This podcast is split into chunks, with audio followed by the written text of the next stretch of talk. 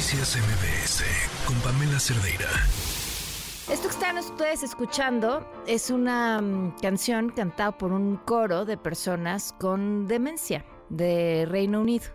Eh, hay diversos eh, grupos que reúnen a personas con demencia para darles una terapia centrada en la música como objetivo de pues que tengan una vida más feliz, menos en soledad. Eh, insisto, incluso como, como una terapia que podría ayudar, como lo hacen de muchas otras formas, medicamentos y tratamientos médicos. ¿Por qué estamos escuchando esto? Bueno, porque esto la de estos eh, coros es una de las tantas historias y experiencias, en este caso el de Reino Unido, eh, pero que, que comparte y que recopila en este magnífico libro que es, creo, un ejercicio periodístico de un incalculable valor para la humanidad. Pero también, y a ver si no me cuelga la llamada antes de que empecemos la entrevista, después de que diga lo que digo, eh, también puede ser un libro de ayuda personal valiosísimo, porque muchas de las recetas que aquí vemos sí son para países, sí pueden estar en manos de gobierno, pero también mucho, mucho de lo que nosotros podríamos utilizar para hacer más felices. Andrés Oppenheimer en la línea, ¿cómo estás? Ah, muchísimas gracias. No, no te voy a colgar. Fue lo que dijo, saludaste y dije, ah, respiré. el propósito del libro no es ser un libro de autoayuda. Lo sé, lo eh, sé. Hay, hay mucho que se puede aprender. Yo por lo menos aprendí muchísimo en esta investigación eh, que he hecho durante estos últimos seis años para escribir cómo salir del pozo. Eh, y hay estrategias nuevas, hay una nueva ciencia de la felicidad que ya no está basada en la intuición o en la creencia religiosa o en la creencia, mera creencia, sino en evidencias científicas que muestran que hay muchas cosas que podemos hacer como países, como empresas, como personas, para aumentar la felicidad. Y, yo feliz, también porque hoy, bueno, ayer me enteré, estando aquí en México, que el libro está número uno en, Amazon en México. Ah, muchas felicidades. Sí, sí, así de contentísimo.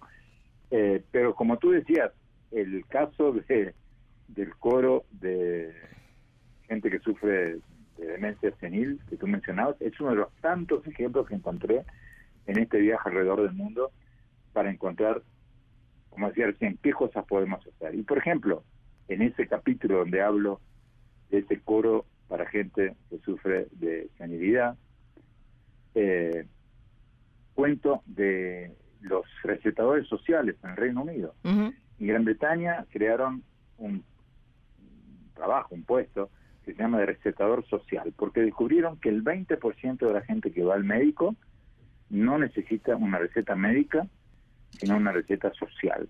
En otras palabras, no necesita una pastilla antidepresiva, sino un grupo comunitario donde pueda cantar o bailar o coleccionar estampillas o comentar libros. Compañía y un propósito. Exactamente. Y lo que hicieron es crear esta figura. Entonces tú vas al médico y le dices, doctor, me siento mal, me duele aquí.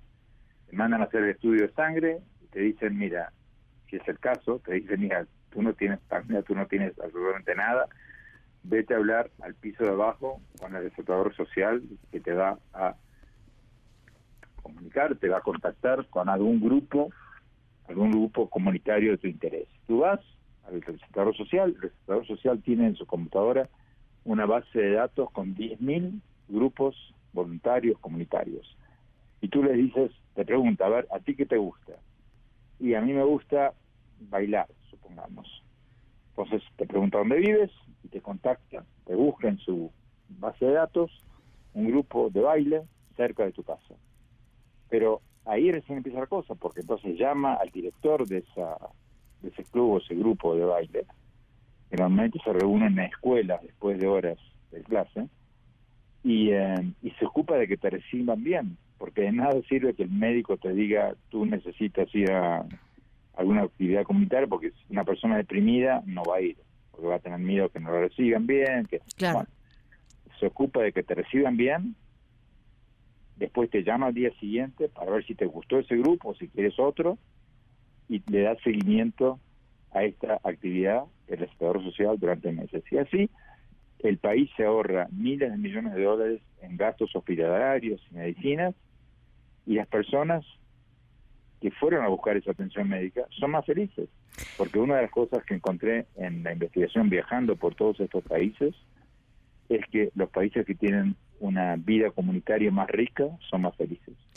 Eh, para darle un poco de contexto al público, en estos, en estos viajes y en esta información que recopilas y estos expertos con los que platicas, siempre está, y es algo muy rico para el público latinoamericano, esta constante comparación con aquí están así y aquí estamos así.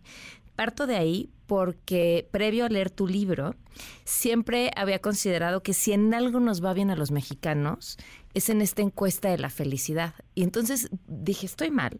Volví a revisar ahorita la lista antes de platicar contigo y me di cuenta que, bueno, habíamos caído a algunos lugares en la, última medición, pero, pero que estábamos en el cuarenta y tantos y que me seguía pareciendo que no estábamos tan mal. Eh, pero, pero tú nos defines al continente entero como, bueno, no al continente, más bien a América Latina como como los grandes eh, pesimistas, no solo tú, o sea, con, con datos que lo prueban, tendemos a creer que no estamos tan bien. Basta, mirar nuestras canciones más emblemáticas, ¿no? Aquí en México siguen cantando la ranchera llorar y llorar, ¿no? O sea, la vida no vale nada. Especialmente cada seis años.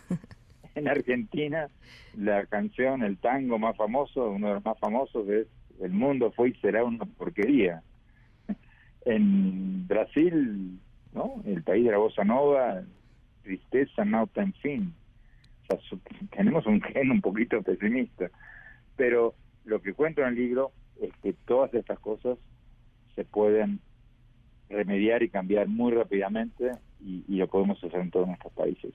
Mira, recién hablábamos de los grupos comunitarios.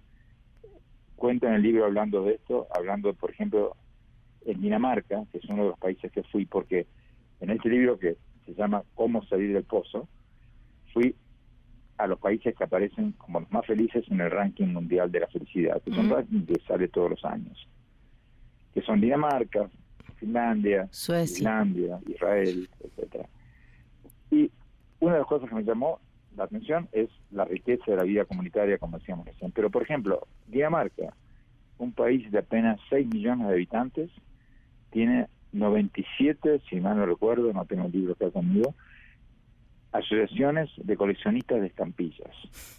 México, que tiene 127 millones de habitantes, tiene 33 asociaciones de coleccionistas de estampillas. O sea, Dinamarca tiene tres veces más grupos de coleccionistas de estampillas que México.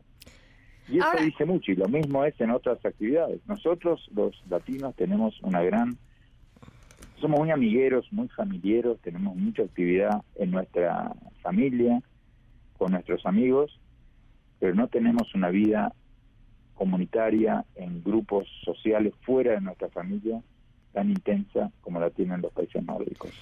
Eh, eh, entiendo esta parte y además mencionas algo que creo que es clave y nos va a hacer mucho eco a todos. Eh, estos países comparten bajísimos índices de corrupción y la confianza en las autoridades fue un factor clave en el manejo de la pandemia, es un factor clave en, pues en, la felicidad, ¿no? Si, si así lo llamamos. Pero quería preguntarte si no hay también o juega a favor de estos países que son países mucho más pequeños, con, con poblaciones mucho más chicas y quizá es más fácil pues en pequeño que todo funcione mejor. Eh, sí y no. O sea, Estados Unidos, que es un país... Muestra el lugar 16. Ah, o sea, salen sí. 15, 16, según el año que hablemos. Pero lo que sí es cierto, lo que tú dices, Pamela, es que el tema de la confianza social es clave en estos países eh, nórdicos. Eh, yo cuento ahí como fui a una biblioteca a buscar un libro, a ver qué me pedían. Si me pedían documentos. Y me pidieron mi número de documento y mi nombre, pero no me lo no pidieron verlo, confiaron en mi palabra. Mm. Yo lo podría haber llevado, podría haber robado y eh, tranquilamente, porque no, no es que me, me pidieron una fotocopia ni, ni miraron mi documento. Entonces, hay experimentos, como cuento uno muy interesante en el libro, eh, que se han hecho con eh, billeteras, dejando billeteras tirados en el piso en decenas de países de todo el mundo. Y lo que encontraron es que en los países nórdicos la gente devuelve las billeteras con dinero mucho más que en otros países. México y Perú estamos entre al final de la lista casi. Oye, pero amo, sí las regresamos, pero sin el dinero. Exactamente, exactamente. Y no es casualidad que los países que salen en los primeros lugares en los rankings de felicidad, que son estos que mencionados recién, los países nórdicos, los países escandinavos, sean los menos corruptos. Claro. En el ranking de Transparencia Internacional, que también es un ranking anual de los países más corruptos, bueno, los menos corruptos resultan ser los mismos que los más felices. Dinamarca, Finlandia, Suecia, Finlandia. Y los más corruptos, como Venezuela, están al final de la tabla de los más felices, o sea, son los más infelices. Hay una relación entre la corrupción y la infelicidad. Pero todo esto es académico. Lo interesante del libro, Pamela, es que en este recorrido que hice en estos últimos seis años por todos estos países, cuento cosas concretas que se pueden hacer para cambiar todas las cosas malas que tenemos. Por supuesto, tenemos muchísimas cosas buenas, pero cómo podemos mejorarnos y ser más felices. Por ejemplo, ahora que estamos hablando de la corrupción, uno de los ejemplos que cuento es lo que están haciendo en Nigeria, que es un país tan o más corrupto que los nuestros, para enseñarles a los niños desde muy pequeños el peligro y los estragos que causa la corrupción. Están en las escuelas privadas, LACES, que están tratando ahora imponerlas en las públicas, de combate a la corrupción, pero no lo hacen con moralejas, como diciendo la maestra, diciendo a los niños hay que ser éticos, sino que eso no sirve para nada. Hay que hacer ejemplos concretos que los niños puedan entender. entender. Entonces, por ejemplo, les cuentan casos prácticos a los niños.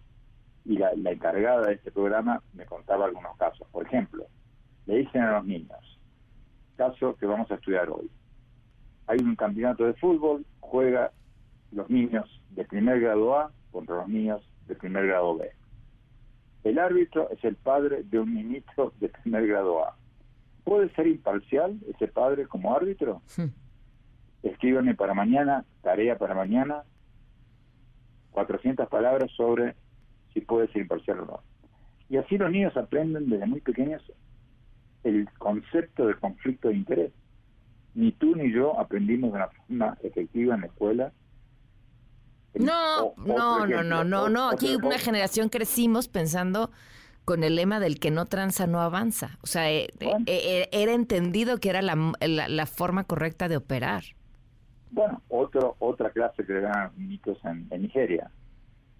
Había, lo cuento como lo cuentan los libros de texto porque son para niños de primaria, había un hombre muy bueno, un funcionario público que era muy bueno, excelente amigo sus amigos, buenísimo con sus familiares, que para ayudar a un primo le ayudó a conseguir una concesión para construir un edificio pagándole un chayote al gobernador del mm. pueblo. Eh, mueren cuatro familias. Niños, tarea para mañana.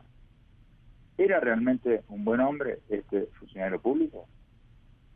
De nuevo, desde muy pequeños les inculcan conceptos como el conflicto de interés, claro. el circulado, todo eso, pero lo hacen de una manera muy efectiva, no predicando, porque de nuevo, predicar no sirve para nada.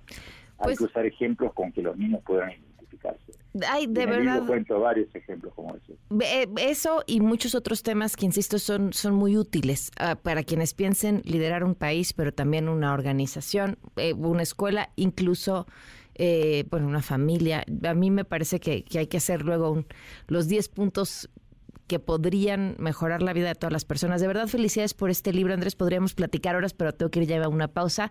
Gracias por habernos tomado la llamada y felicidades también por ese lugar en el número de ventas. Muchísimas gracias. Noticias MBS con Pamela Cerdeira.